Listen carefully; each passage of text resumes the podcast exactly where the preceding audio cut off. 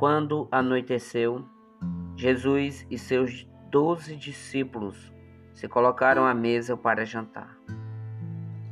Enquanto comiam, Jesus lhes disse: Digo a verdade a vocês. Um de vocês vai me trair.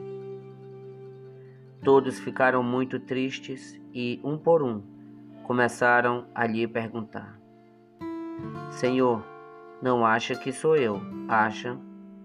Mas Jesus então lhes diz: Quem vai me trair é aquele que molha o pão no prato comigo.